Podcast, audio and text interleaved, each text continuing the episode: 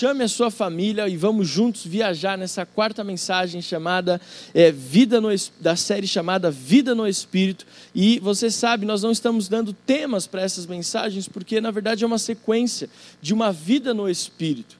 Então, você que está aqui pela primeira vez, seja bem-vindo. Nós vamos disponibilizar agora aqui no chat para você um formulário de inscrição para que você possa preencher se você está conectado conosco pela primeira vez, porque nós queremos te conhecer, entrar em contato com você e abençoar a tua vida. Não desligue, fique conectado conosco. E você que já é membro da nossa igreja, seja mais do que bem-vindo, porque você está na sua casa, literalmente, na sua casa e na nossa igreja metodista renovada na Serra da Cantareira. Lembrando que todas as outras mensagens da série estão disponíveis aqui no nosso canal do YouTube e também nos nossos agregadores de podcast. É só você procurar lá no Spotify, no Deezer, no Apple Podcasts, Renovada Cantareira, que você vai achar o nosso perfil ali nessas, nesses agregadores de podcast. E temos ali quase 100 áudios disponíveis para abençoar a tua vida é, e abençoar a tua família, a tua carreira cristã, a tua vida com Jesus. Amém? Esteja então conectado conosco. Siga-nos no Instagram, arroba Renovada Cantareira. No Facebook também, arroba Renovada Cantareira. Enfim, tudo arroba Renovada Cantareira. Mas vamos ao que interessa, que é a quarta mensagem da série Vida no Espírito. E eu estou muito animado porque nós estamos em uma caminhada. Mensagem 1, mensagem 2, mensagem 3, que a Adriana ministrou com tanta excelência sobre a armadura é, de Deus lá de Efésios 6. E hoje nós vamos dar sequência a essa vida no Espírito. E eu quero que você esteja conectado conosco, firme aqui, prestando bastante atenção, porque essa série vai evidenciar princípios espirituais muito importantes que são capazes de transformar a nossa vida. É por isso que nós escolhemos como pastores esta série para o mês de novembro, Uma Vida no Espírito, porque nós temos a convicção de que é a vida no Espírito que tem a capacidade de destravar em nós muitos princípios espirituais que são capazes de transformar a nossa vida cristã. Talvez você estava vivendo uma vida cristã meio capenga, uma vida cristã meio na força do seu braço, mas quando você entende as mensagens que nós estamos ministrando, que não são nossas, mas são de Deus e estão fundamentadas na palavra, você entende que não é para viver uma vida cristã capenga ou na força do braço, mas é uma vida cristã genuína, autêntica, feliz e poderosa. É isso que eu quero que você entenda. Então, entenda. Então, digita aqui no chat agora. Uma vida no Espírito é uma vida cristã poderosa. Uma vida no Espírito é uma vida cristã poderosa. E eu quero começar dizendo assim que nós finalmente chegamos no livro de Atos e finalmente vamos ler Atos capítulo 2, vamos fazer uma viagem nos Atos capítulo 2 e capítulo 3 para esta série se tornar e para essa série se tornar algo ainda mais é, potente na sua vida cristã e para que você tenha um entendimento maior do que a vida no Espírito. Eu quero ler com você então Atos capítulo 2, versículos de 1 a 4. Diz assim: Ao cumprir-se o dia de Pentecostes, estavam todos reunidos no mesmo lugar. De repente veio do céu um som como de um vento impetuoso e encheu toda a casa onde estavam sentados. E apareceram distribuídas entre eles línguas como de fogo, as quais pousaram sobre cada um deles. Todos ficaram cheios do Espírito Santo e começaram a falar em outras línguas, segundo o Espírito lhes concedia que falassem. Se você pode aí na sua casa, eu quero convidar você a fechar os teus olhos e nós vamos orar ao Senhor. Amém? Pai, nós estamos mais uma vez conectados na nossa quinta online, nessa quarta mensagem da série Uma Vida no Espírito, ou Vida no Espírito. Pai, nós te pedimos que, assim como tem sido até aqui em todas as mensagens, o Teu Espírito Santo se revele, o Teu Espírito Santo se manifeste na nossa vida, se manifeste no ambiente onde nós estamos, na nossa casa, no nosso trabalho, no carro. Eu não sei onde a pessoa que está nos assistindo agora está, mas que a tua, a tua presença transforme esse ambiente, transforme essa atmosfera qual esse querido irmão, essa querida irmã está. Deus, nós não estamos pregando de pensamentos próprios, nós estamos pregando fundamentados na tua palavra, que é capaz de fundamentar aquilo que nós queremos, aquilo que nós imaginamos e aquilo que nós projetamos para a nossa vida.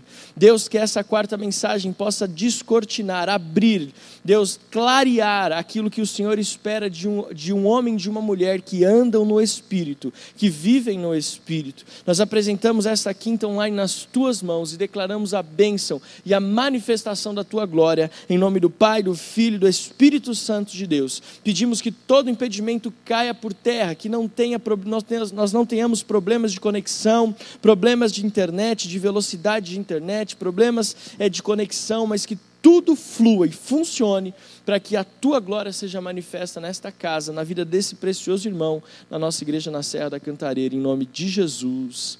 Amém. Amém. Se você pode, aplauda o Senhor aí na sua casa, em nome de Jesus.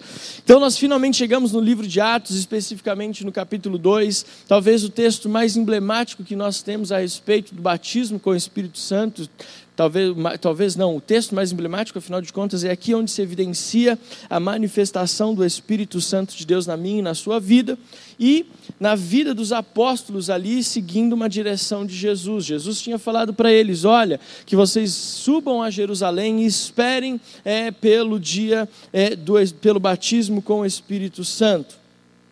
E muitos de nós podemos olhar para esse texto, e devemos fazer isso, com, como um texto cheio de verdades espirituais. Atos capítulo 2 tra, traz consigo muitas, muitas curiosidades bíblicas, muitas questões espirituais profundas, que vale a pena você estudar melhor esse texto é, aí na sua casa, e nós, como pastores, estamos à disposição para tirar qualquer dúvida. Eu acho muito interessante, inclusive, quando nós recebemos mensagens no nosso celular dizendo, pastor, eu estava lendo a Bíblia no livro de Atos e veio essa dúvida, essa pessoa, essa pessoa, essa língua, essa língua é distribuída como de fogo, são línguas espirituais ou também são línguas que eram faladas na terra? A gente ama quando essas perguntas chegam porque mostra que a nossa igreja está lendo a Bíblia e está se aprofundando em questões espirituais. Mas eu não vou ser tão profundo assim é, no que diz respeito a essas questões teológicas, mas eu quero trazer para você algumas questões práticas sobre uma vida no Espírito. E lembrando você, assim como nós temos falado, estamos sendo exaustivos, porque cremos que uma verdade é, é Aliás, cremos que a palavra, para ela entrar no coração e na mente, precisa ser falada pelo menos seis vezes até que nós tenhamos a total compreensão dela. E nós só falamos isso quatro vezes, mas eu vou falar aqui para que você possa guardar no teu coração. Nós lembramos que uma vida no Espírito vai além de manifestações externas. Acreditamos que isso ficou claro para cada um de nós ao longo dessas mensagens anteriores e vai ficar mais claro ao longo dessa mensagem. Uma vida no Espírito, ela não começa numa manifestação externa, mas ela começa em transformações exter internas toda manifestação externa, ela começa primeiro dentro de nós, internamente. Por isso, que nós falamos que a boca fala daquilo que está cheio o coração. Por isso que a palavra de Deus diz que o coração alegre formoseia o rosto. Por quê? Porque as transformações do espírito na nossa vida, elas começam de dentro para fora. E nós precisamos ter essa convicção se nós andamos no espírito e se nós vivemos no espírito.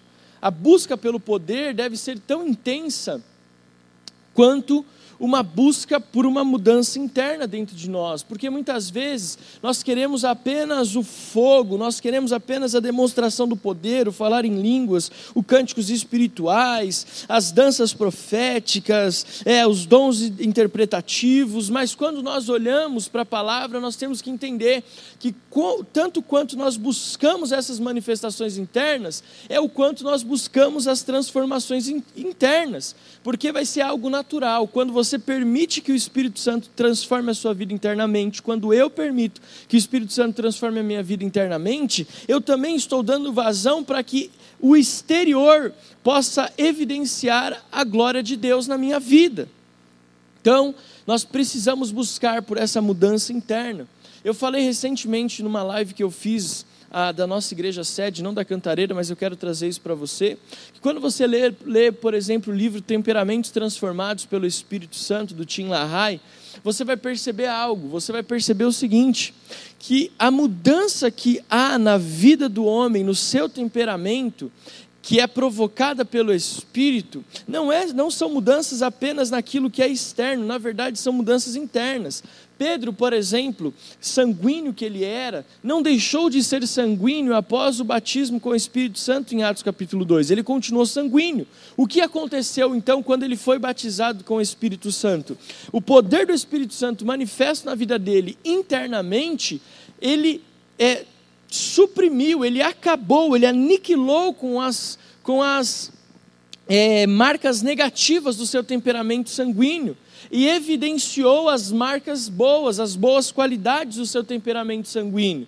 Não foi algo externo a princípio, mas foi algo interno. E essa mudança interna no temperamento sanguíneo de Pedro, provocado pelo Espírito Santo, lembrando que ele não deixou de ser sanguíneo, mas essa mudança interna foi uma mola propulsora para que depois desse derramar do Espírito Santo sobre os apóstolos em Jerusalém, ele que se levantasse, ele que se levantou como sanguíneo que era naquele ímpeto de pregar a palavra e de dar vazão àquilo que o Espírito Santo tinha feito nele, ele pregou uma palavra coerente, sábia e direcionada por Deus, falando a respeito do poder redentivo de Jesus na cruz do Calvário.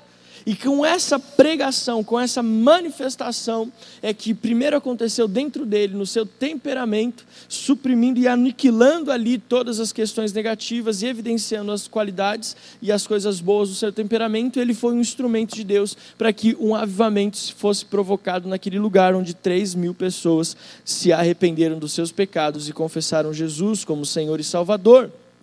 Então, quando nós olhamos para isso, nós entendemos que as mudanças são internas. Você vai falar, pastor, vocês estão falando isso em toda semana, vocês estão repetindo a mesma coisa, mas é para que fique claro na sua mente, mas também caia no teu coração essa verdade sobre uma vida no Espírito.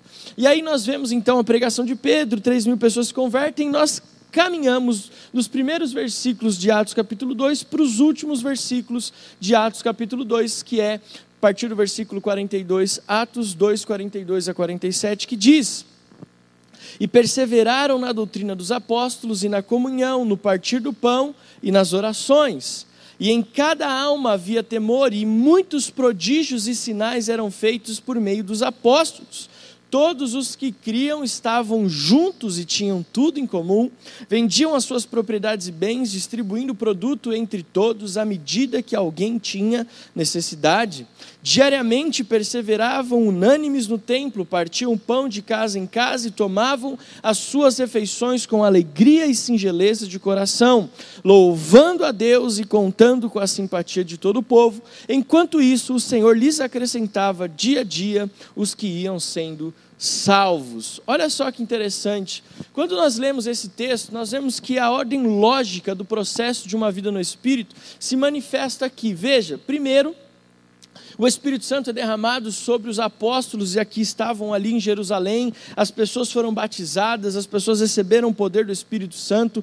Pedro pregou uma palavra, milhares de pessoas se converteram, e logo em seguida, numa sequência lógica, esse Espírito Santo então nos dá aqui, evidenciando em Atos 2, 42 a 47, uma, um manual de conduta. Ele impulsiona aqueles apóstolos e aquele povo que estava ali reunido em Jerusalém a viver uma vida dentro de um padrão espiritual, que era estavam juntos, tinham tudo em comum, vendiam suas propriedades e bens, distribuíam todos a, a, a, o produto entre todos, perseveravam unânimes no templo, partiam pão de casa em casa, tomavam as suas refeições com alegria e singeleza de coração, louvavam a Deus e contavam com a simpatia de todo o povo. E Deus acrescentava os que iam ser salvos todos os dias.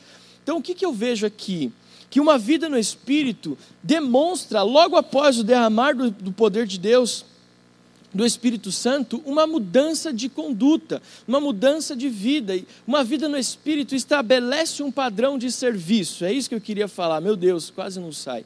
Uma vida no Espírito estabelece um padrão é, de conduta, um padrão de serviço. Uma vida no Espírito estabelece um padrão de servir o meu próximo, de estar inserido num contexto eclesiástico onde eu consigo perceber que a minha vida e a minha conduta como cidadão dentro de uma sociedade não pode ser mais uma vida egoísta, uma vida avarenta, uma vida orgulhosa, onde eu só penso nos meus próprios interesses. Não.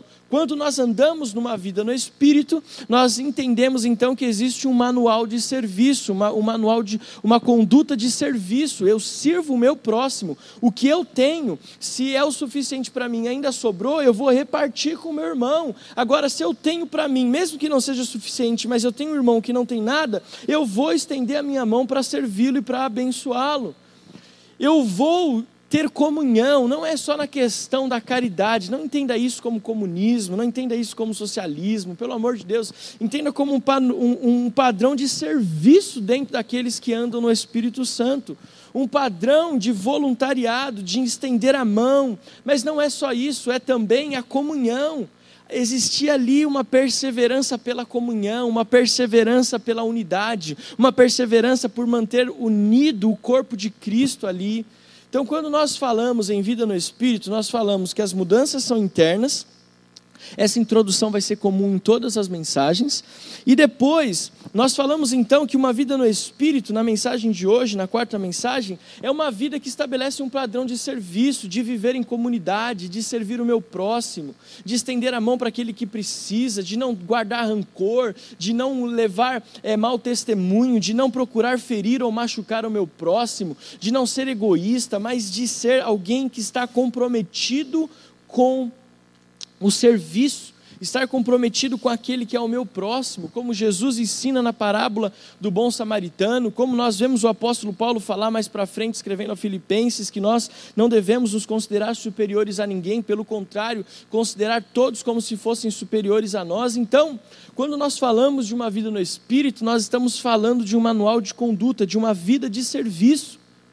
Vida de serviço, quem anda no Espírito, quem vive no Espírito, vive dentro de um, uma conduta de serviço, vive para servir o seu próximo.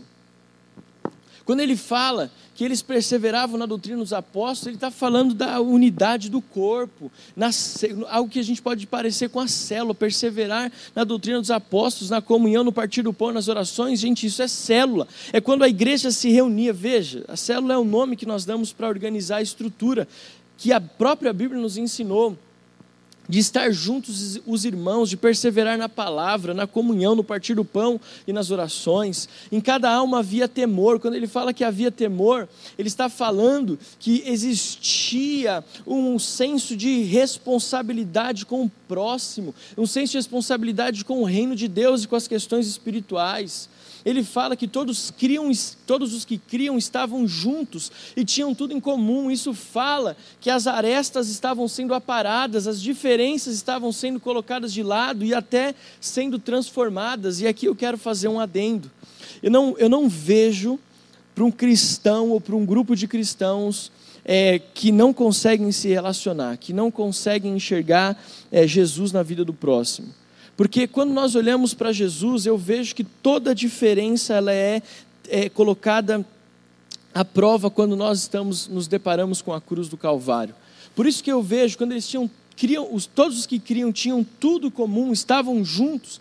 Eu estou falando de pessoas que creram que Jesus Cristo é o Filho de Deus, que morreu na cruz do Calvário por perdão dos nossos pecados, que ressuscitou no terceiro dia e está vivo. Os que criam nessas verdades espirituais, eles não se importavam em abrir mão de valores e convicções pessoais, mas que talvez não fossem valores corretos ou que talvez prejudicassem o relacionamento entre os irmãos.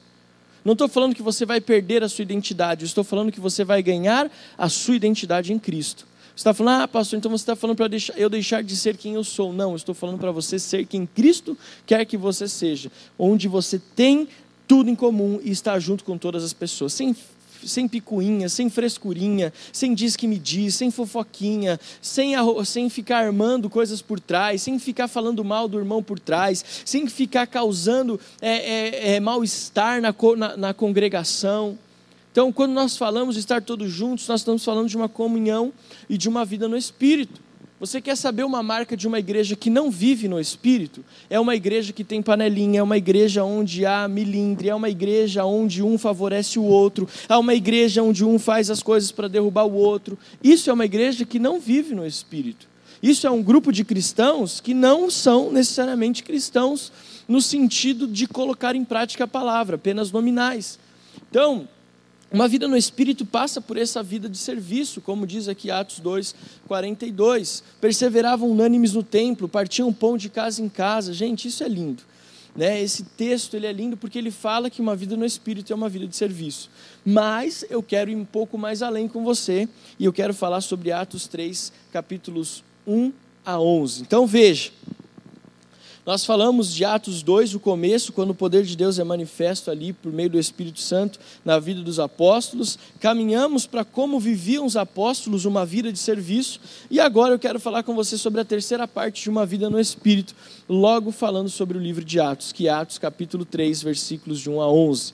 Diz assim: Pedro e João estavam se dirigindo ao templo para a oração das três horas da tarde. Estava sendo levado um homem, coxo de nascença, que diariamente era colocado à porta do templo, chamada Formosa, para pedir esmolas aos que entravam. Quando ele viu Pedro e João que iam entrar no templo, pediu que ele desse uma esmola. Pedro, fitando juntamente com João, disse: Olha para nós. E ele os olhava atentamente, esperando receber alguma coisa. Pedro, porém, lhe disse: Não possuo nem prata nem ouro, mas o que eu tenho, isso lhe dou, em nome de Cristo, Jesus Cristo, o Nazareno. Levante-se e ande. E pegando na mão direita do homem, ajudou-o a se levantar. Imediatamente os seus pés e tornozelos se firmaram. E, te, e dando um salto, ficou em pé começou a andar e entrou com eles no templo, pulando e louvando a Deus. Todo o povo viu o homem andando e louvando a Deus. E reconheceram que ele era o mesmo que pedia esmolas assentado à porta formosa do templo. E ficaram muito admirados e espantados com o que lhe, tinham, lhe tinha acontecido. Enquanto aquele homem ainda se mantinha ao lado de Pedro e João, todo o povo, perplexo, correu para junto deles no pórtico chamado de Salomão. Fala assim: Uau! Eu quero falar com você nessa noite sobre uma vida no Espírito, uma vida de poder. Uma vida de, no Espírito, uma vida de poder. Quando nós entendemos que a vida no Espírito transforma, nos transforma internamente, quando nós entendemos que nós como quando andamos no Espírito, vivemos no Espírito, nós servimos aos nossos irmãos e servimos a congregação ao qual o Senhor nos colocou, a nossa igreja local, nós também temos que entender uma terceira verdade espiritual: que quem anda no Espírito anda no sobrenatural. Quem anda no Espírito anda no poder. Quem anda no Espírito vive sinais. Quem anda no Espírito contempla prodígios. Quem anda no Espírito vê maravilhas. Quem anda no Espírito está com a, a, está caminhando para uma vida de milagres e sobrenatural. Está, para cami está caminhando, quem anda no Espírito, está caminhando para viver milagres todos os dias da sua vida. Então, essa é a terceira marca que eu quero evidenciar nessa mensagem que nós, quando andamos no Espírito, vivemos no Espírito, nós temos acesso ao milagre, nós temos acesso ao sobrenatural, nós temos acesso ao derramar do poder do Espírito Santo, nós temos acesso à manifestação da glória de Deus. Veja, eu estou falando de uma sequência lógica, inclusive cronológica dos fatos, biblicamente falando. Atos capítulo 2, Atos capítulo 3, você vê que é uma sequência, uma vida no Espírito, ela não é bagunçada como às vezes a gente pensa. Uma vida no Espírito, ela tem, uma, ela tem, um, ela tem um fluxo, ela nos encaminha num propósito, numa direção específica. Eu entendo quem eu sou, eu entendo que o Espírito Santo de Deus se move em mim, eu entendo que ele estabelece princípios para que eu possa viver adequadamente, mas ele também me impulsiona para viver milagres e sobrenaturais. Isso é o que nós falamos lá em Isaías 61, na primeira mensagem dessa série. O Espírito do Santo, do Santo me ungiu, o Espírito do Senhor me ungiu para. Então, quando nós falamos de uma vida no Espírito, nós estamos falando de sermos impulsionados ao sobrenatural, de sermos impulsionados a sinais e maravilhas. O que me preocupa é que nós, na Serra da Cantareira, Cantareira entendamos que apenas viver no Espírito é viver uma vida de serviço, uma vida de comunhão, uma vida de, de, de, de, unidade, uma, uma vida ali de partir o pão. Isso é excelente, vamos perseverar nisso. Mas agora, como pastor desta igreja, eu quero nos impulsionar a um novo tempo, um tempo de milagres e um tempo de sobrenatural. Eu quero que nós continuemos vivendo esse vida de serviço, de ter tudo em comum, de servir uns aos outros, de amar uns aos outros, de partir o pão de casa em casa, de ter essa amizade profunda. Mas está chegando o tempo, Igreja Metodista Renovada Serra da Cantareira, de continuarmos nessa vida no Espírito, mas agora é a hora de experimentarmos sinais e maravilhas, milagres, prodígios, milagres criativos, milagres é, é, de restauração restauração. Eu creio que está se aproximando o tempo de milagres, de uma igreja onde os paralíticos serão curados, onde os cegos enxergarão, onde os surdos ouvirão. Um tempo onde uma igreja que vai orar pelos enfermos e eles serão curados instantaneamente, onde nós veremos milagres e prodígios na vida daqueles que estão é, presos a algum tipo de vício e sendo libertos ali instantaneamente pelo poder e a manifestação do Espírito Santo de Deus que habita numa igreja que vive no Espírito. Eu fico muito feliz porque a nossa igreja tem esse DNA, tem essa identidade. Nós andamos no Espírito, somos transformados internamente. Nós temos fundamentado muito bem essa base da vida de serviço de Atos 2, 42 a 47. Mas chegou o tempo, digita aqui no chat, chegou o tempo de nós marcharmos em direção ao sobrenatural. Logo em seguida de se estabelecer esses princípios de vida de serviço, lá em Atos 2, 42 a 47, nós vemos que Pedro e João, eles foram ao templo para orar. E chegando lá no templo a orar, eles viram aquele homem à porta do templo Formosa. E eles olharam para aquele homem, aquele homem estava pedindo esmolas. E Pedro, olhando para ele, disse, junto com João: Olhe para nós. Chamou a atenção daquele homem para eles. E ali eles disseram e eu amo esse texto, é muito poderoso. Ele diz: Olha, olha para nós. Nós não temos ouro, nós não temos prata, que é o que você acha que você precisa, mas o que nós temos, isso nós te damos. Em nome de Jesus Cristo Nazareno, levanta e anda. Olha só, quem anda no Espírito sabe o que entrega, quem anda no Espírito sabe o que entrega. Preste atenção, Metodista Renovada Cantareira, quem anda no Espírito sabe o que tem para entregar para aqueles que estão sofrendo. Aquele homem achava que tinha que precisava de dinheiro aqueles homens, Pedro e João, sabiam que ele não precisava de dinheiro, eles nem tinham isso, eles tinham o que era necessário, que era a vida no Espírito. E eles entregaram para aquele homem não o que ele queria, mas aquilo que ele realmente precisava. Quem anda no Espírito sabe o que entrega, quem anda no Espírito sabe aquilo que coloca à disposição de uma sociedade que está sofrendo. E eu quero olhar aqui para você e pensar: quem anda no Espírito, quem vive no Espírito, tem cinco características. Primeira delas, sobe para o templo para orar. Sobe para o templo a fim de orar. Quem anda no Espírito não está é, dispensado das disciplinas espirituais. Pelo contrário, são as disciplinas espirituais, como a oração, a leitura da palavra, o jejum, que nos fortalecem e nos mantêm caminhando no Espírito. Tem gente, você acredita, que acha que chegou a um nível de espiritualidade tão alto que ele não precisa mais nem orar. Misericórdia. Mas quem anda no Espírito, vive no Espírito, sobe no tempo para orar. Isso fala sobre disciplina espiritual, princípios espirituais. Fala de aliança com a igreja local, porque eles estavam subindo para o templo, era a representação da igreja. Eles tinham comunhão tinham a comunhão do corpo como prioridade, eles estavam envolvidos nas coisas do reino. Quem anda no Espírito sobe ao templo para orar. Segunda característica de alguém que anda no Espírito, Pedro e João falaram assim: olha para nós, olha para nós. Quem anda no Espírito não tem vergonha de chamar a atenção para si. Quando eu falo chamar a atenção para si, eu estou falando chamar a atenção para o Espírito Santo que habita em nós. Eu não estou chamando a atenção para o pastor Alex, estou chamando a atenção para aquilo que o Espírito Santo de Deus está promovendo na minha vida. Aqueles homens não tiveram vergonha de chamar a atenção para eles. Olha para nós. Eles olharam para aquele paralítico e falaram: Olha para nós. Muitas vezes, querido, nós não temos a coragem de falar, olha para nós, porque a nossa vida está toda errada. A nossa vida está toda errada.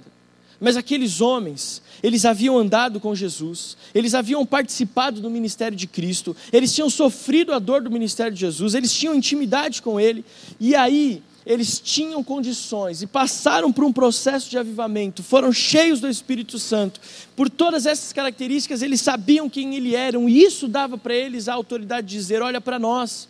Mas hoje, muitas pessoas que se dizem cristãs estão assim: faço o que eu falo, mas não, é, mas não faça o que eu faço. Faço o que eu falo, mas não faço o que eu faço. Por quê? Porque não tem uma vida de uma conduta reta, uma vida santa, uma vida de exemplo. Então eles não querem que as pessoas olhem para eles. Mas quem anda no espírito não tem vergonha de dizer: "Olha para mim". Por quê? Porque sabe que quando eles apontam para si, quando eles falam, olha para mim, na verdade eles estão dizendo o seguinte: olha pra, para o Espírito Santo de Deus que habita em mim. É isso que ele está falando. E é isso que eu quero que você guarde no seu coração. Terceira característica: não tenho prata, não tenho ouro. Um profeta, alguém que anda no espírito, não está interessado nos bens materiais. Está, na verdade, interessado naquilo, naquilo que pode nascer em tempos de dificuldade. Preste atenção. Quem anda no espírito não está preocupado com coisas materiais, está preocupado com o nascer no espírito. Está preocupado com nascer no espírito. Veja, Pedro e João estavam indo para o templo, eles não estavam carregando dinheiro com eles, eles estavam carregando a glória de Deus. Eles estavam preocupados em transferir a glória de Deus que estava sobre eles para aqueles que estão à margem da sociedade. Hoje o mundo está procurando dinheiro o mundo está procurando dinheiro, as pessoas estão querendo dinheiro, mas nós temos aquilo que eles não sabem que precisam, que é a manifestação do Espírito Santo de Deus, da glória de Deus manifesta. Quando nós chegamos e chegamos no último lugar, alguém que anda no Espírito, ele move o sobrenatural. Quem anda no Espírito tem uma palavra profética. Diga assim comigo: quem anda no Espírito, quem anda no Espírito, quem anda no Espírito tem uma palavra profética. O que me chama a atenção nesse texto é que esses homens tinham uma palavra profética: levanta e anda. Quem anda no espírito não tem tempo para ficar com milindre. Quem anda no espírito libera a palavra profética. Nós precisamos entender o seguinte: quando nós estamos caminhando no Espírito para viver milagres sobrenaturais, todo milagre e todo sobrenatural acompanha uma palavra profética. Todo milagre, todo sobrenatural acompanha uma palavra profética. Leia as Sagradas Escrituras, veja os milagres que acontecem, todos eles são antecedidos de uma palavra profética. Lázaro vem para fora. Jesus, quando chega para aquela mulher, eu gosto muito desse exemplo, você sabe disso. Naquele, no poço de Jacó fala: chama lá o teu marido. Aquilo foi uma palavra profética. Jesus liberou sobre aquela mulher uma cura que ela havia, estava buscando e nem sabia que precisava.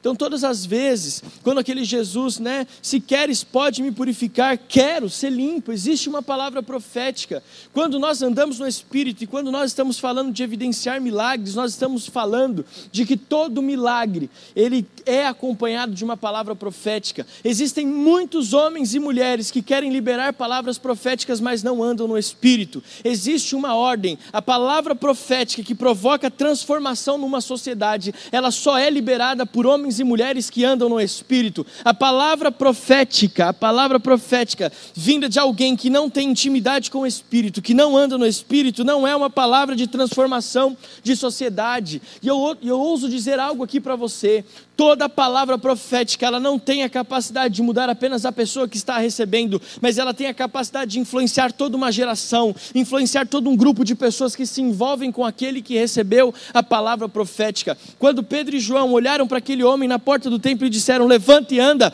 aquela palavra profética desencadeou uma revolução naqueles que estavam no templo. As pessoas viram que aquele homem que estava ali agora pulando, saltando e glorificando ao Senhor era aquele mesmo que era paralítico que estava na porta do templo para pedir esmolas. E aquela palavra profética então trouxe uma revolução. As pessoas convergiram para o mesmo lugar, porque a palavra profética vindo de uma vida no espírito, ela tem a capacidade de transformar uma sociedade.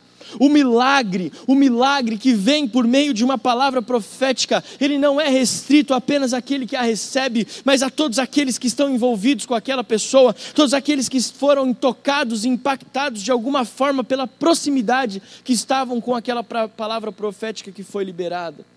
Eu quero dizer para você, metodista renovado na Serra da Cantareira, que nós estamos comprometidos, estamos buscando uma verdade espiritual para nós, andar no espírito, uma transformação interna, uma vida de serviço, mas também uma vida de milagres e uma vida de sobrenatural. Uma vida de milagres e uma vida de sobrenatural. Eu quero que você entenda isso. Eu quero que você receba essas verdades sobre a sua vida. Está chegando o tempo renovada cantareira, onde todos os alicerces de uma vida espiritual estão sendo fincados, e agora nós vamos começar a edificar e construir milagres e maravilhas, onde nós veremos pela imposição das mãos, das suas mãos, não da minha e da Adriana apenas, mas pela imposição das suas mãos, porque você vive no espírito. Nós veremos milagres e sobrenaturais acontecendo. Nós veremos, querido, quando nós lemos os evangelhos, a Bíblia diz que todos os enfermos eram levados à presença de Jesus e todos eram curados. Sabe por quê? Porque quem anda no Espírito, quando se depara com a enfermidade, quando se depara com as mazelas da sociedade, ele se move em direção a ela com uma palavra de profética, com uma palavra de cura, com uma palavra de esperança. E, esta, e este milagre acontece e o nome do Senhor Jesus é glorificado. Então é essa verdade que eu quero liberar sobre a sua vida, é essa verdade metodista renovada Serra da Cantareira que eu quero liberar sobre a nossa igreja. A partir deste domingo, agora, dia 29, nós já viveremos milagres e sobrenaturais, nós veremos o resultado dessa série de mensagens Vida no, vida no Espírito sendo colocada em prática, orando por aqueles que estão enfermos, desde uma dor de cabeça até doenças graves que os médicos dizem que não tem cura. Nós vamos investir orando e crendo que a glória do Senhor irá se manifestar, porque nós fomos transformados pelo Espírito internamente, porque nós entendemos que existe uma vida de serviço para quem anda no Espírito, mas também nós cremos que existe milagres, prodígios, maravilhas para aqueles que andam no Espírito. E assim como Pedro e João na porta do templo, nós iremos andar pela sociedade, pela Serra da Cantareira, e dizendo: levanta e anda, levanta e anda, e o milagre vai acontecer, porque esta é uma verdade daqueles que andam no Espírito. Eu quero orar com você. Eu quero declarar a manifestação da glória de Deus sobre a tua vida. Eu quero declarar o poder sobrenatural de Deus sobre a tua vida. Eu quero que, se você puder, por favor, fique de pé aí na sua casa. Eu quero orar com você. Fique de pé aí na sua casa, porque eu quero orar com você. Eu quero liberar uma palavra de Deus sobre a tua vida. Eu quero que essas verdades espirituais de uma vida no Espírito possam alcançar você. Eu quero que você seja batizado com o Espírito Santo. Eu quero que haja as evidências do poder de Deus manifestas sobre a sua vida. Eu quero crer, eu quero crer, eu quero crer que as mudanças internas já aconteceram. Eu quero crer que existe uma manifestação do poder de Deus sobre a tua vida, uma manifestação do poder de Deus que nos faz andar em vida de serviço, como nós já temos andado na Serra da Cantareira. E eu quero também crer, eu também quero crer que nós continuaremos e nós, na verdade, iniciaremos a viver uma vida de milagres e sobrenaturais. Por isso, de pé aí na sua casa, levante as suas mãos. Deus, eu quero liberar essa verdade espiritual. De quem anda no Espírito tem uma verdade espiritual para ser liberada. Quem anda no Espírito, quem vive no Espírito, tem um Espírito para compartilhar. Quem anda no Espírito, quem vive no Espírito, tem palavra profética de transformação de vida. Deus, chegou o tempo de não apenas uma mudança interna, não apenas uma vida de serviço, mas também tempo de milagres e sobrenaturais. Que seja essa a verdade a ser liberada sobre a nossa igreja. Deus, que na, em cada casa, em cada ambiente espiritual, haja milagres agora. Deus, eu quero que a tua palavra seja uma verdade hoje, nesta noite de quinta-feira. Se existe pessoas que estão com alguma dor, que essa dor desapareça agora, em nome de Jesus. Se existem pessoas com enfermidades, essa enfermidade, ela acabou agora pelo poder do nome de Jesus. Enfermidade vai embora, nós te denunciamos. Que haja cura sobre esta família, que haja cura cura sobre este homem, que haja cura sobre esta mulher, cura o ventre desta mulher, cura, Senhor amado, a, a, a dor no corpo que este homem está sentindo, problemas crônicos nas costas. Deus me mostra que pessoas estão sendo curadas agora pelo poder manifesto de Deus. Você que estava talvez preso a algum vício, Deus, declaramos agora no poder do nome de Jesus, você está liberto desse vício. Nós cremos que existe uma atmosfera espiritual nos alcançando e que nós viveremos esse nós viveremos esse sobrenatural, nós viveremos esta manifestação gloriosa de Jesus na nossa vida, sendo cheios do Espírito Santo, caminhando numa ordem é uma ordem proposital, numa ordem lógica daqueles que andam no Espírito. Deus, faça isso na nossa vida, faça isso, Deus. Nós oramos e te agradecemos por esse tempo, por esta palavra ministrada, em nome de Jesus. Amém. Eu quero convidar você aí de pé a aplaudir ao Senhor, aleluia.